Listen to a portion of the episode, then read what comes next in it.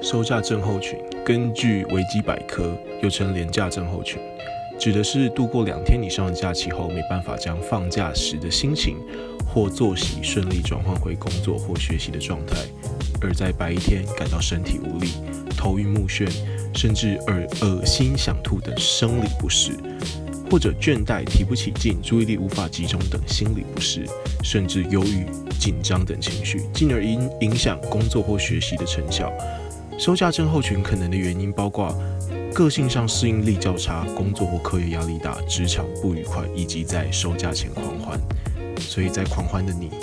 会如何面对这个收假症候群呢？